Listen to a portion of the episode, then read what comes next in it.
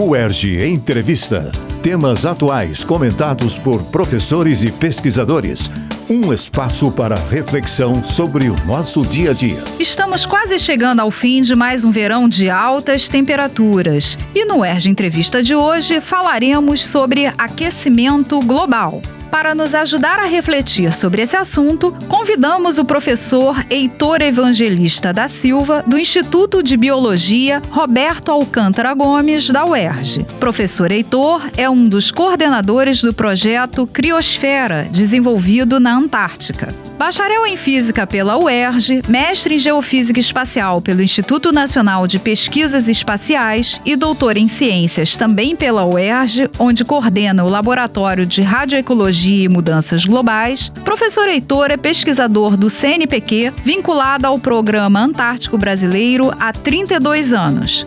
É também perito da ONU para assuntos de mudanças climáticas e tem experiência na área de geociências, com ênfase em paleoclimatologia e mudanças globais do clima. Eu sou Eneida Leão e este é o ERG Entrevista. Professor Heitor, obrigada por aceitar nosso convite. Prazer é todo meu, estou à disposição. Professor, começamos 2019 com o Fórum Econômico Mundial realizado na Suíça, onde as questões ambientais e particularmente o aquecimento global tiveram destaque nos debates e na cobertura da mídia. O prazo de 12 anos para a redução dos gases estufa é uma realidade? O planeta está realmente mais quente? Durante várias décadas, vários céticos apresentaram propostas de que não havia aquecimento global. Eu acho que essa questão, até mesmo entre os céticos, já, já se transformou uma realidade. Porque a questão é simplesmente você não mais especular, basta você olhar os dados. E esses dados, eles são dados que estão disponíveis em várias mídias diferentes. Né? Então, desde bancos de dados de grandes universidades, institutos de pesquisas, centros de pesquisas climáticos no mundo inteiro, dados que são disponibilizados pela NASA por instituições governamentais e ONGs, todos os dados eles convergem para o fato de que nós estamos num processo de aquecimento desde o começo do século XX. Então, a gente tem incertezas quanto à temperatura do passado até aproximadamente o ano de 1600, são grandes incertezas.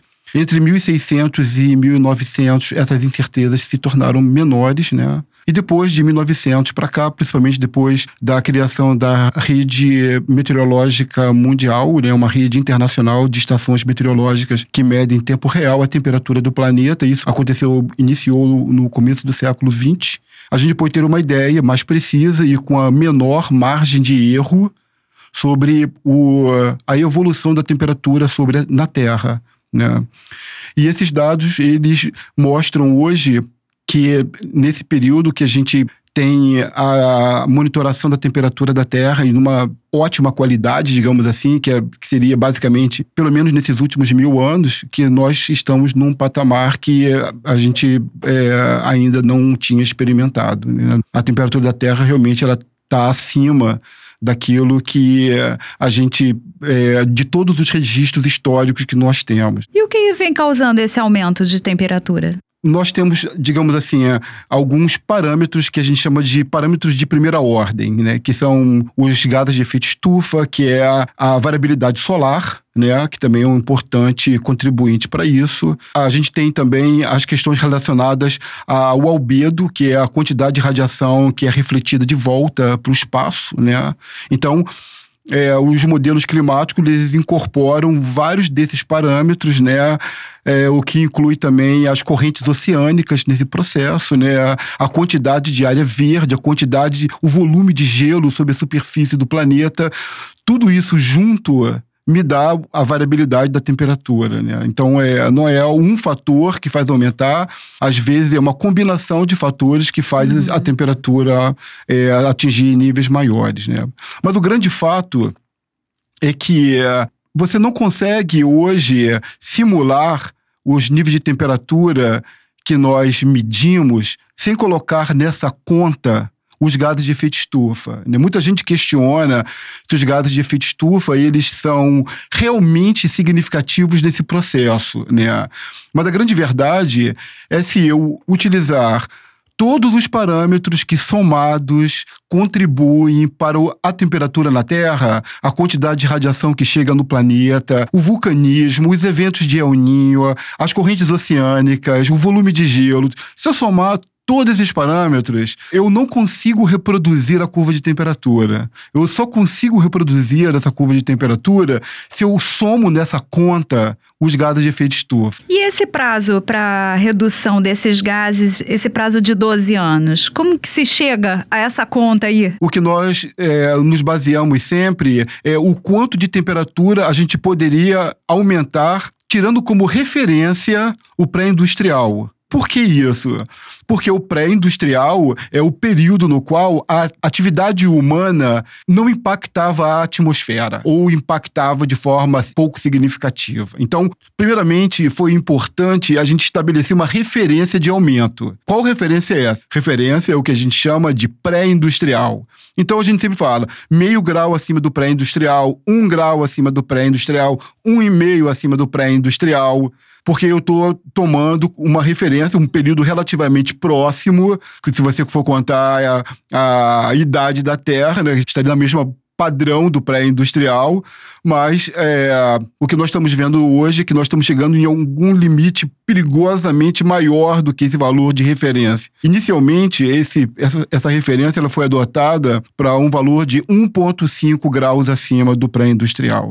Só que esse valor de 1,5 graus que se estava pensando nas edições anteriores do IPCC é, foi literalmente abandonado porque para a gente conseguir esse 1,5 graus, nós teríamos. Desculpa, professor, IPCC, traduz para a gente o que, que, é. IPCC é o órgão intergovernamental para mudanças climáticas uhum. International Panel for Climate Change. Então, é esse órgão que, na verdade, mobiliza toda a comunidade científica na área climática, né, é, estabeleceu esse valor. Né, e esse valor, é, agora, ele foi literalmente rompido, porque para que a gente chegasse até esse valor de 1,5 graus acima do pré-industrial, nós teríamos um determinado momento que fazia emissões negativas. Então, isso é absolutamente não factível. E, e nós estamos caminhando agora para um novo limite, que é o limite de 2 graus, que é um limite já que acende uma grande luz vermelha. E nós estamos hoje em que patamar? Nós estamos no, no patamar já chegando nesse ponto de 1,5, né? Nós vamos passar desse valor de 1,5, mas algumas projeções, dependendo dos cenários futuros, né?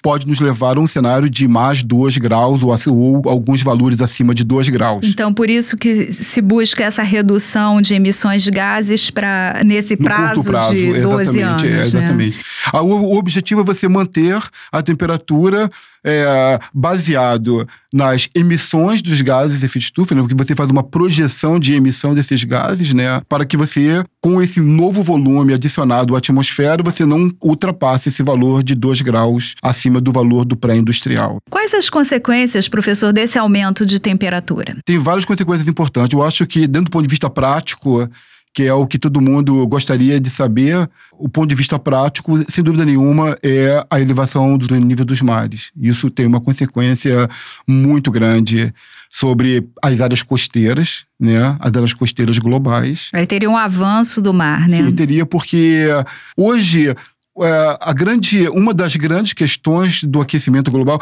Olha, eu poderia citar várias causas. Aqui no Brasil, por exemplo, a gente pensa que está muito longe disso, mas não está. Pensa numa coisa: toda a nossa agricultura ela vai ter que ou que migrar para determinados lugares para se adaptar a novas condições climáticas, ou parte se extinguir, ou você modificar ela geneticamente de forma a poder cultivar em, em temperaturas mais elevadas, né? Então tem um custo enorme para a sociedade isso, né? Porque nós como um país agrícola nós dependemos das questões climáticas, né? Uhum. É impossível você planejar uma agricultura no médio prazo sem você pensar nas questões climáticas. Então, claro. É, esse é um fato importante para o Brasil porque envolve parte importante da nossa economia. Aproveitando que o senhor falou na questão da agricultura, qual é o impacto da agricultura e da pecuária para o aquecimento global? Porque a gente ouve falar muito sobre isso. E Sim. o senhor falou do, da questão industrial como uma referência, né? Ah, não, sem dúvida nenhuma. Tem, a gente tem a questão. Na verdade, é a grande pressão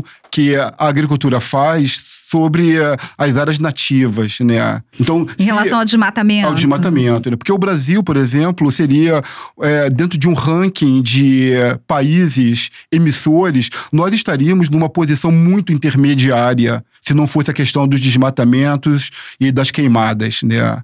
É, a gente estaria numa posição, seria um dos países, considerando as nossas dimensões e nossa uhum. população, seríamos um país que contribuiria pouco para o aquecimento global nesse ponto de vista. Mas a pressão que a nossa agricultura, a nossa pecuária faz em relação ao desmatamento e às queimadas nos coloca numa posição de destaque, digamos assim, uhum. negativo quanto à questão das emissões globais. Professor, no final do ano passado, os representantes de quase 200 países chegaram a um consenso sobre um conjunto de regras que detalha o Acordo de Paris, que foi firmado em 2015, não é mesmo? O que, que define esse acordo e o que ficou estabelecido nesse consenso? Aproveitando que a gente está falando sobre o Brasil, né? Qual foi o compromisso que, que nós assumimos? Nós assumimos um compromisso que nós não estamos cumprindo. Essa é a grande verdade. Na verdade, o que o, o Tratado de Paris ele estabelece metas, né? É impossível a gente, de redução, de né? redução. É impossível a gente pensar nessas metas com os padrões de desmatamentos que a gente tem e também você pensar para a, a as facilidades que nós estamos implementando quanto à a, exploração de petróleo. Né? Então, dentro desse ponto de vista, se você somar todas as expectativas de emissões por causa da indústria do petróleo e por causa de uma de um padrão de desmatamento e queimadas que nós praticamos anualmente é praticamente uma e total ilusão. Eu acho que a gente não vai cumprir o que a gente prometeu, simplesmente. Essa questão energética, ela também vem sendo apontada como um fator muito importante para a redução né, dos gases estufa. Como é que o senhor avalia a matriz energética brasileira? Esse é um problema realmente muito grave.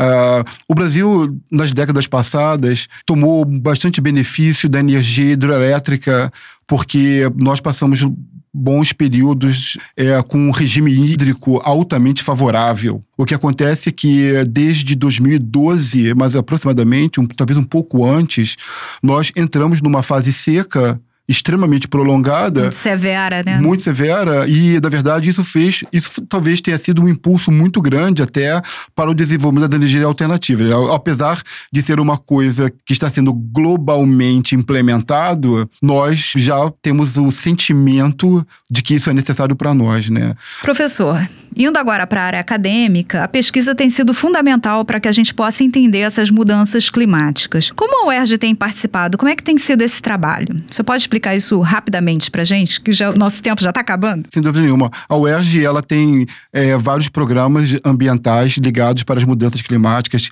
A UERJ tem um programa bastante é, extenso é, na área de oceanografia, é, na área de ciências atmosféricas. Nós trabalhamos no Programa Antártico Brasileiro há 30 anos, há um tempo bastante. O Brasil é, esteve presente no Programa Antártico Brasileiro desde a primeira expedição antártica, através da professora Isabel Gurgel e temos uma tradição de, da pesquisa antártica. Ela tem um link extremamente importante para tudo que ocorre climaticamente no hemisfério sul não só dentro do ponto de vista do clima, mas também dentro do ponto de vista das correntes oceânicas. Então, é um local extremamente importante para se trabalhar.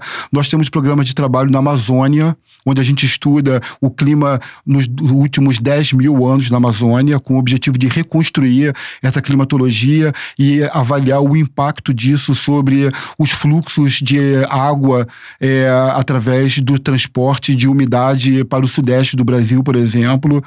Nós temos programas que estudam o clima do passado, utilizando conchas também no litoral do Brasil, corais, é, anéis de árvores, sedimentos em mangues. Então a UERJ tem uma belíssima é, contribuição para dar tanto com as mudanças climáticas modernas, como também para o conhecimento do clima do passado, que é muito importante para que a gente entenda as tendências uhum. do que está uhum. acontecendo hoje. Sem dúvida alguma. Obrigada, professor. Foi uma honra tê-lo aqui no nosso programa. Disponha, é um prazer todo meu. No ERG Entrevista de hoje, conversamos com o professor Heitor Evangelista da Silva sobre aquecimento global. Acompanhe nossa programação no site www.cte.erg.br barra Rádio Erge e siga a rádio no Facebook e no YouTube. O Erge Entrevista. Equipe técnica: Daniel Barros, Gledson Augustos e Eduardo Sobral. Locução: Alfredo Fará. Produção: Rádio UERJ. Realização: Centro de Tecnologia Educacional. CTE SR3.